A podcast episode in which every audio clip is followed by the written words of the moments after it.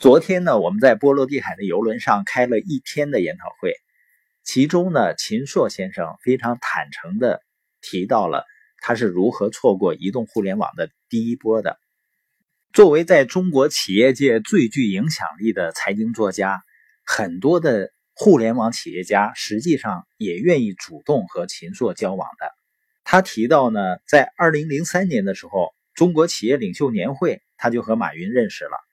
当时呢，他还做的主持，但是直到一四年，阿里巴巴在美国上市，他去纽交所见证这个过程以后，他才真正感觉到了马云对这个世界的影响力。然后呢，他才第一次去了阿里巴巴总部，因为他二零零四年就到上海去创办了第一财经日报，距离杭州是很近的。呃，为什么没有去呢？他说：“是因为他出名的太早，早期呢开办的南风窗，包括第一财经都很成功。他以前所理解的产业、所理解的商业领袖、所理解的商业模式都固定化了。那个时候脑子里留下的商业印记呢，很多是家电，因为广东嘛，家电特别发达。然后呢是房地产。那对互联网有没有了解呢？有一些了解。”但基本上呢，还是停留在信息时代，就是门户网站。但是现在我们都知道了，移动互联网不仅是深刻的，而且是彻底的改变了我们的生活、我们的工作、我们的社交、消费。那接下来呢，它会改变一切的。而当时呢，他对这个趋势就完全没有了解。说到这儿呢，他就提到，在早期的时候啊，他也接触到我们一些团队的时候。听到领导人经常讲一句话，叫“先知三日，富贵十年”，以表达呢时机的重要性。但是时间过了那么久以后呢，突然间他觉得他就是被大家当时讲的那个样子，成为了一个后知后觉者。他还提到了另外一件事情，他不是二零零四年到上海创办的第一财经日报吗？到二零零五年一月份的时候呢？有一个猎头公司打工的好友，他说呢，有一个叫纳斯泰斯的一个公司，南非的公司，研究了秦朔的履历，觉得他很适合做中国首席代表，所以呢，很希望秦朔能够加入。秦朔的第一个反应是什么呢？南非的公司啊，他的朋友就跟他解释说啊，我们在中国呢还投资了很多业务的。包括跟广州报业集团在谈一个大型的合作，另外呢也投资了一家中国的公司，叫腾讯。今天我们当然都知道了，南非这家公司持有腾讯股份百分之三十以上，那是一个非常惊人的数字，有几千亿的市值，而且是直到今年才第一次卖出差不多一百亿市值的腾讯股票。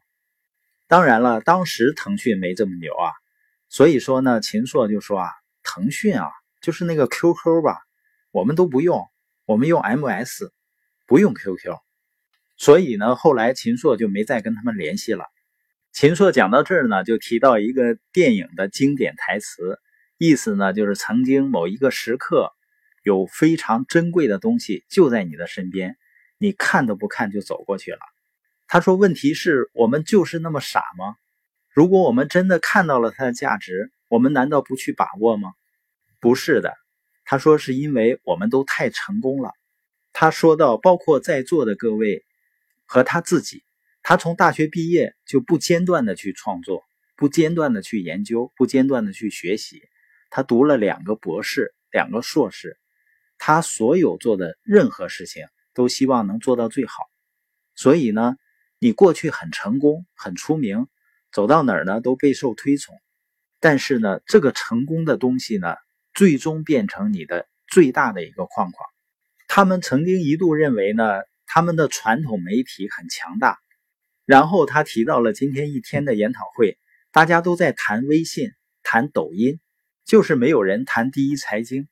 当这些做传统媒体的看到周围的人，甚至连报纸、电视都不看的时候，会感到非常恐怖的。这就是势的力量。任何人你不可能抗拒趋势的。这时候呢，他也谈到了两种思维，我们在之前提到过的，一个呢叫定型思维，一个呢叫成长思维。成长呢就是不断打破你原有的界限、原有的习惯。他们在原有的方向上呢，也在努力做各种各样的改进。但是消费者呢都在往移动端跑，所以呢，他们改进的效果越来越微弱了。他提到了为什么他们错过了最重要的一波行情呢？不是错过了 PC 互联网，是移动互联网。为什么呢？